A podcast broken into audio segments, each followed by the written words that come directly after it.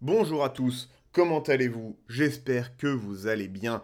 Il fait froid, il fait moche, il fait nuit très tôt, mais voilà, au moins il y a un nouvel épisode de l'histoire des colonisations. Car quoi de mieux pour réchauffer vos petits cœurs que... que... que... merde. Euh, J'espère que vous avez aimé les deux derniers épisodes, qui étaient un entretien avec euh, Monsieur Guillaume Lelièvre, qui est chercheur à l'université de Caen, avec notamment ses recherches sur euh, les premiers voyageurs, ou en tout cas les premières actions commerciales françaises aux Indes orientales, sous François Ier, mais aussi la toute première compagnie des Indes orientales sous Henri IV, et non pas sous Colbert. Celle-là, c'est au moins la deuxième. Allez écouter, le monsieur est très intéressant, très intéressé, ce fut vraiment un bon moment pour tous deux, et si je retrouve le sujet, euh, bah, j'espère qu'il reviendra. En tout cas, le monsieur est intéressé. Vous êtes bien installé, vous avez un verre de thé ou je ne sais pas quoi, on s'en fout. Et bah, c'est parti.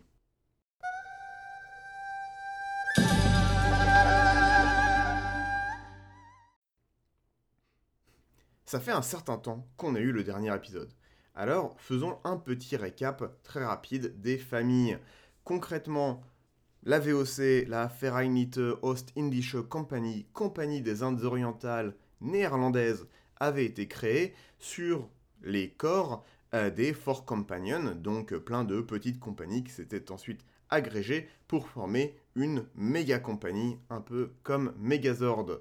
Euh, ils étaient arrivés dans ce qui est l'Indonésie actuelle, avec notamment une première expédition relativement désastreuse à Aceh, donc au nord de Sumatra, qui est l'île la plus au nord de l'Indonésie, en face de Malacca, où euh, Cornelis de Houtman, venant sans interprète, s'était fait ramasser la tronche par euh, l'amiral Malayati, euh, admiral de Aceh, qu'il avait poursuivi jusque au Sri Lanka.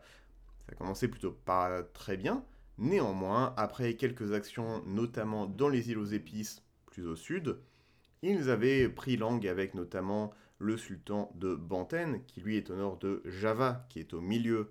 Et, euh, et, voilà, ils avaient notamment ensuite envoyé une grosse flotte de combat, à peu près grosse, qui avait tenté de prendre Malacca. Malacca, la forteresse immense des Portugais qui contrôle un des nœuds du commerce, le nœud du détroit de Malacca. Voilà, c'est bien, vous suivez. Cette bataille, c'était la bataille du cap Rachado, que je prononce sûrement très mal, et qu'on a déjà vu la dernière fois. Donc je vous invite à vous y retourner. Très bien, mais alors que s'était-il passé et qu'est-ce que ça voulait dire? Eh bien la bataille du cap Rachado, le 18 août 1606, était un des points sous-estimés de l'histoire coloniale. Là, la flotte néerlandaise de la VOC avait résisté aux assauts d'une flotte portugaise, menée par le vice-roi portugais lui-même quand même. Concrètement, bah, c'était un match nul. La flotte portugaise n'avait pas été coulée, la flotte néerlandaise non plus. On pourrait se dire, c'est pas si grave, ni pour l'un ni pour l'autre. Le problème, c'est que si la flotte de la VOC avait certes été forcée de rompre le siège de Malacca, son objectif initial, elle avait réussi à s'enfuir sans être détruite par la flotte de secours portugaise, donc celle commandée par le vice-roi, qui était pourtant vastement supérieure en nombre et en tonnage. Onze navires néerlandais, beaucoup plus petits, avaient résisté à 20 énormes navires portugais. Ça paraît un détail pour vous, mais en vrai ça veut dire beaucoup. Surtout, ça a un impact sur le jeu d'alliance. Les sultanats locaux, comme Aceh, Johor ou Banten, voit bah, que les Portugais n'ont pas pu éradiquer les intrus, et que la VOC peut être un balancier aux indésirables ibériques. De leur côté, les Néerlandais ont vu qu'ils étaient capables de résister avec euh, quand même assez peu de moyens.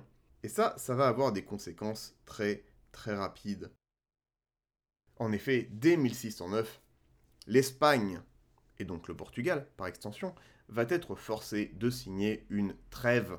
Et oui, pour la première fois, les Provinces-Unies, les Pays-Bas actuels, ont une vraie reconnaissance internationale. En plus, reconnaissance internationale née de l'humiliation espagnole. Et bah oui, il faut dire que l'Espagne était épuisée financièrement. On parle de la guerre contre les Pays-Bas, la guerre de 80 ans, mais il faut aussi ajouter qu'il y avait ça, mais il y avait aussi une guerre contre l'Angleterre, ainsi que les guerres de religion en France. Henri IV est couronné en 1593, donc il y a encore des affrontements, des jeux d'alliance, ce genre de choses, et l'Espagne y est fortement impliquée. Puis bon, c'est pas comme si la partie euh, germanique de l'Empire Habsbourg pouvait vraiment euh, venir en aide. Non, non, non, c'était aussi un peu le, le bordel, déchiré par des dissensions religieuses très importantes, qui vont d'ailleurs très très très bientôt mener à une des pires guerres d'Europe, la guerre de 30 ans en 1618. On est donc en 1609, 1618, ça vient très rapidement. Rappelons qu'en 1609, nous sommes un an avant l'assassinat du bon roi Henri IV, roi de France et de Navarre, puant devant l'Éternel et adorateur de la poule au pot. Enfin, et pour souligner un point, être en guerre contre deux puissances très adeptes de la guerre de course, les Provinces-Unies et l'Angleterre. Quand on est soi-même extrêmement dépendant du commerce colonial, et notamment de l'afflux d'or et d'argent du Potosi, certainement une idée intéressante. C'est pas une bonne idée, mais c'est définitivement intéressant. Ajoutons à cela que la double couronne ibérique a d'énormes besoins d'hommes aux Indes occidentales et aux Amériques. En effet, la dernière grande résistance organisée des Incas date de 1572 avec la mort de Tupac Amaru. On peut se dire c'est bon, ça fait, euh, facile 30 ans, mais ça, c'est la dernière résistance organisée. Alors vous pouvez imaginer qu'elle continue sous une forme ou une autre jusqu'à la fin du XVIIIe siècle. Et même aujourd'hui, il y a encore des communautés avec une identité quechua. Tout ça, l'épuisement ibérique sur de trop nombreux fronts, l'absence de succès concret face aux néerlandais, les problèmes de dette, quand les navires remplis d'argent n'arrivent pas à temps, et les tensions croissantes dans l'Empire européen va permettre aux Provinces-Unies de se reposer un peu. Mais surtout, ça va leur permettre de consolider leurs gains aux Indes orientales. Sans attendre, en 1609, dès 1609, la VOC envoie un gouverneur avec pour but d'établir une vraie puissance régionale. C'est donc le premier gouverneur on apprend notamment la chose suivante de certains documents. Les Hollandais qui étaient aux Indes virent avec étonnement pour la première fois des femmes de leur nation, qu'on avait permis aux matelots et aux soldats d'y emmener avec eux. Il s'en trouvait sur cette flotte 36, dont deux étaient mortes. Mais en échange, les autres avaient eu quelques enfants pendant le voyage. Sacrées ambitions donc. C'est quand même un sacré tournant. On est passé par des petites expéditions commerciales avec 2-3 euh, navires, puis la prise de forts isolés, et maintenant, et maintenant on parle d'une colonie stable avec un peuplement.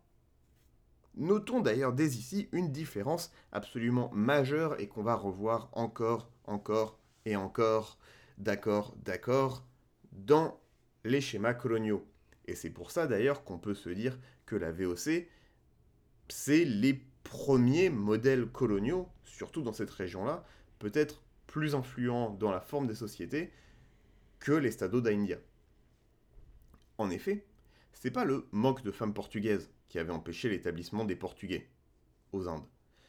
Euh, même si elles n'étaient pas venues, c'était surtout des hommes, mais pourtant il y avait encore des Portugais à cette époque-là, et c'était pas uniquement des nouveaux arrivants.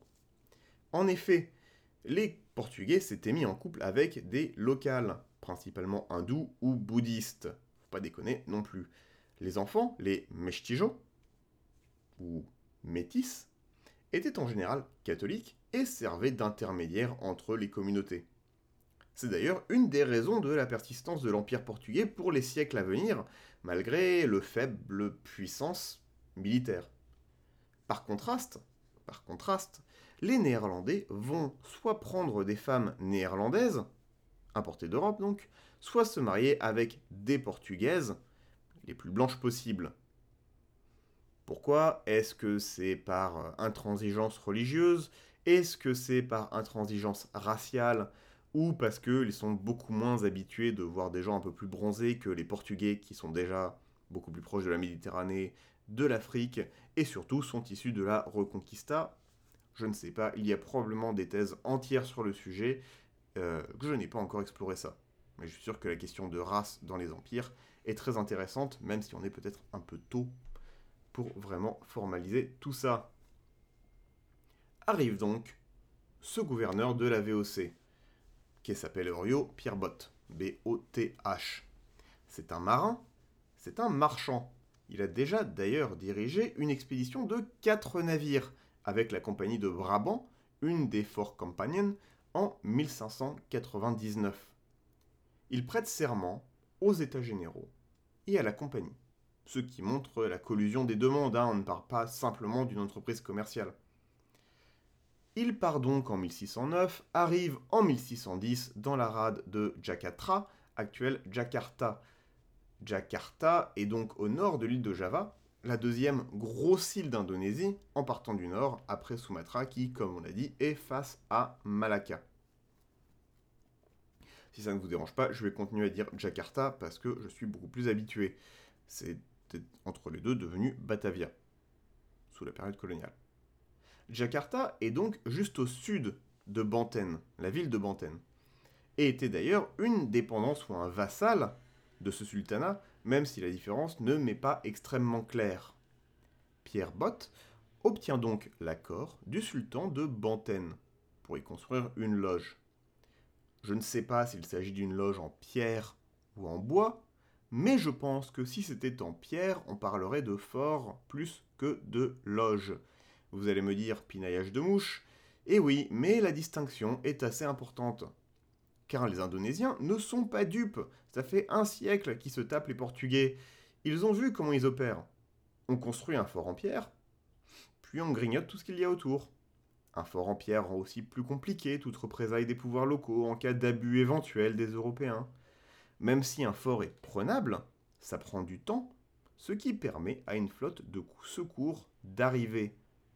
De plus, un fort a de l'artillerie, et pas que de l'artillerie navale, même s'il y en a aussi, mais de la vraie artillerie, des gros gros canons, qui peut bombarder la ville et le port, même en l'absence de flotte, fragilisant fortement l'économie de ces villes mercantiles.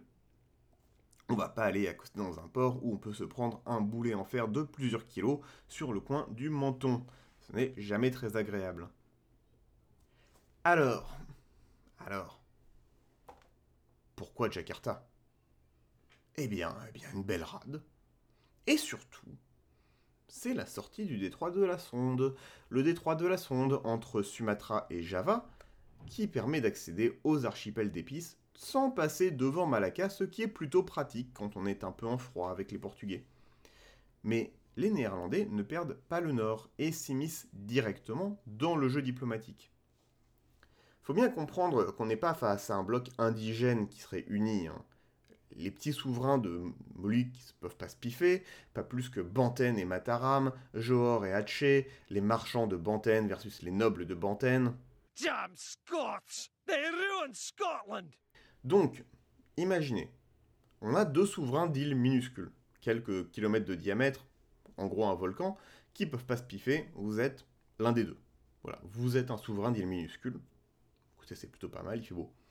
Mais les Espagnols, ou les Portugais, selon l'endroit, sont là pour casser des têtes et mettre des forts pour conserver le contrôle des épices et empêcher les autres de venir. En plus, ils sont allés au souverain d'à côté que, on le rappelle, vous, en tant que petit souverain, vous ne pouvez pas voir en peinture. Donc que faire? Que faire? Il faut bien trouver une solution pour ne pas se faire évincer. Eh bien, bah, il y, a ces nouveaux gars là qui viennent d'arriver qui n'ont pas l'air d'être euh, très potes avec les, les Espagnols, là, les Ibériques, qui ont aussi des canons. Ça peut, ça peut se tenter, non? D'autant que voilà, ils aiment vraiment pas les Espagnols. Ils vont pas manquer d'ailleurs de vous le rappeler dans des correspondances qu'on a encore aujourd'hui. Comment ils ont souffert du joug espagnol Mais ce ne sont pas les seuls. Par exemple, on a l'île de Tidor qui est une relativement petite île, petite principauté, mais très puissante, très riche en tout cas, plus que puissante, grâce aux épices. Dans leur correspondance avec le roi de Tidor, le gouverneur Pierre Bott, dont on a parlé, lui parle aussi des conditions affreuses dans les colonies américaines, le labeur des Amérindiens, morts par millions dans les mines, le travail forcé et les maladies. Et il lui promet qu'ils subiront le même sort asservis s'ils restent alliés des Espagnols. C'est pas forcément complètement faux. Ce qui est marrant, c'est plutôt la suite. Heureusement, voilà, les Néerlandais, ils sont là. Ils sont prêts à déloger les Espagnols, à mettre un fort, des canons, et ne réclament en retour qu'un monopsone, monopole à l'achat, des clous de girofle. Ha La main sur le cœur. Quel brave gens. Alors, Pierre Bott, croyait-il vraiment à ses promesses? Pensait-il vraiment pouvoir offrir quelque chose de mieux aux habitants des Moluques? Tidor même ne s'en sortira pas trop mal, mais la région ne finira que par troquer un conquérant pour un autre. Moins d'un siècle plus tard, il sera interdit à ces îles de cultiver les épices. Une interdiction soutenue par la violence et les arrachages de plants, pour concentrer la production sur les îles Banda, un peu plus au sud, qui elles seront dépeuplées par la force dans un vrai génocide, à peine quelques années plus tard, en 1620. Mais on y reviendra dans le prochain épisode. D'ailleurs, les potentats des Moluques vont faire pression sur ceux de Banda pour forcer une alliance avec les Néerlandais. C'était assez important, notez-le, parce que les îles Banda étaient apparemment plus alliées aux marchands anglais de la British East India Company qui croisaient dans la région. Espérons pour les habitants de Banda que les Néerlandais ne sont pas particulièrement rancuniers. On voit en tout cas que dès que la guerre avec les Ibériques n'est plus sur le devant de la scène, les Anglais et les Néerlandais se mettent sur la gueule bien gentiment. Le gouverneur Pierre Bott va rapidement repartir, en 1614, et va mourir sur le chemin du retour sans jamais avoir revu sa mère patrie il va être succédé assez rapidement par plusieurs autres, qui ne feront pas non plus long feu, pour diverses raisons, avant qu'arrive en 1619 celui qui va vraiment définir l'empire colonial néerlandais, et par extension, beaucoup des projets coloniaux pour tous les autres empires. L'architecte d'une nouvelle ère, je veux parler de Jan Pieterschoon Cohen. Comme Jan Pieterschoon Cohen est un très gros morceau, et que je n'ai pas envie de me faire un épisode de 30 minutes, on va passer en revue ce qu'il se passe ailleurs dans le monde pour finir cet épisode.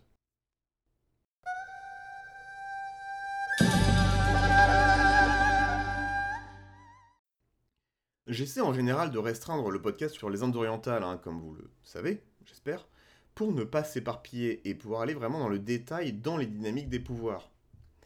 Je ne peux tout simplement pas faire ça pour toutes les zones, pas de façon correcte en tout cas, et pas en comprenant les points de vue des acteurs non européens.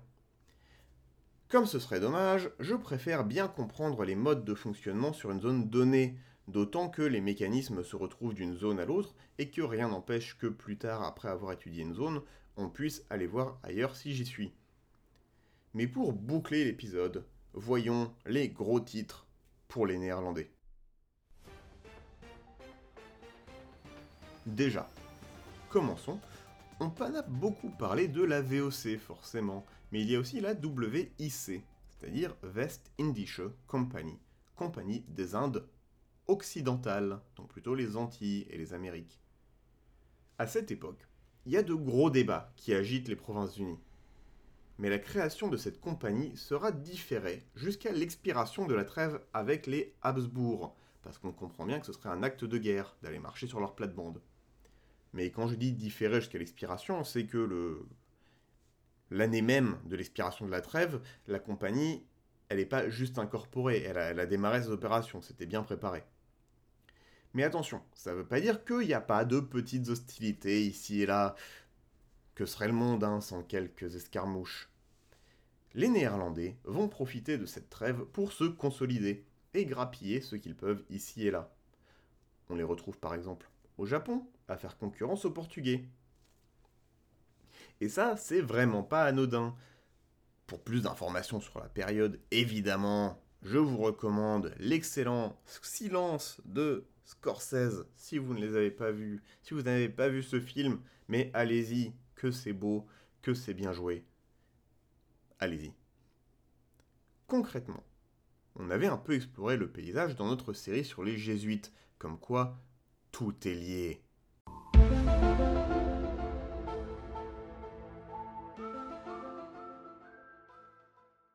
On avait vu, dans cette série, que commerce et religion allaient de pair pour les Portugais.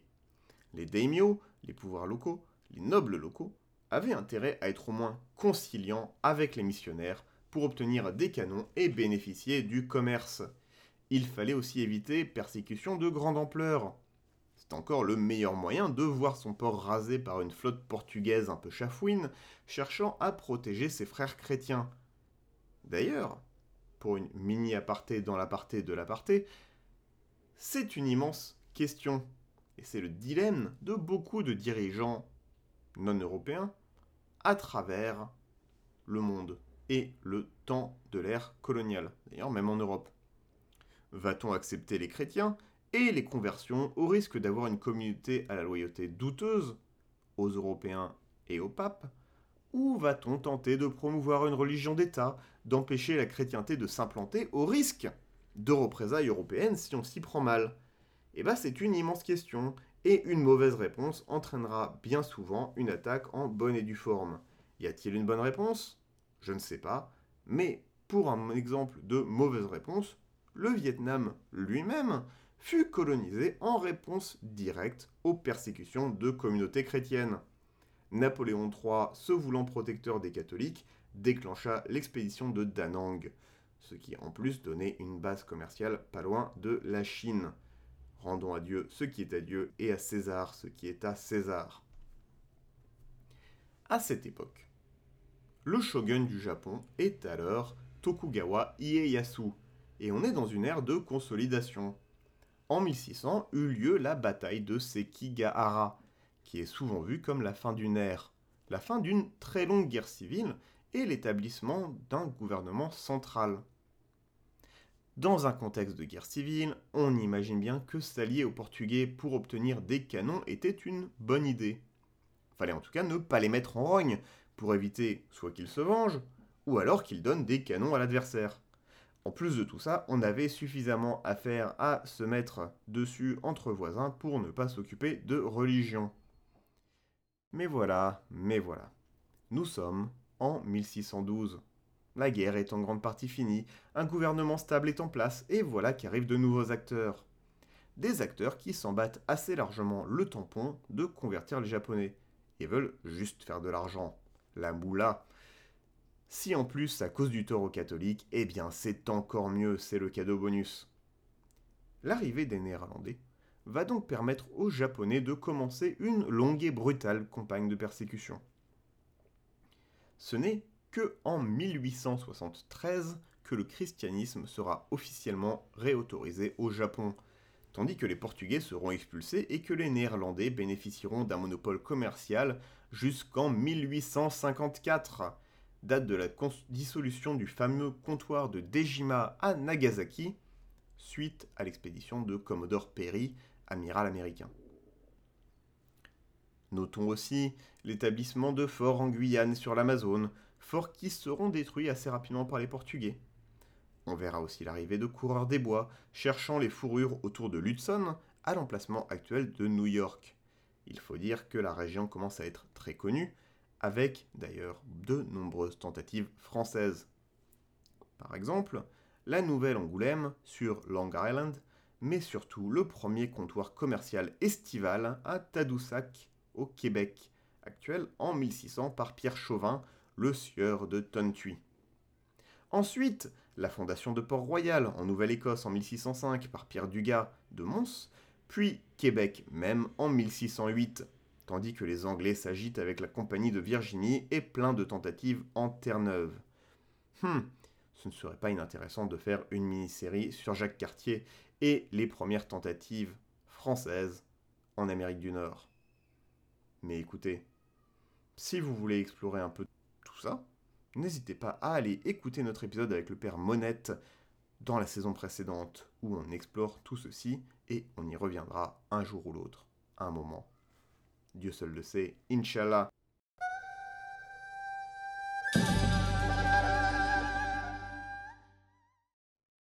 Et voilà qui conclut notre épisode.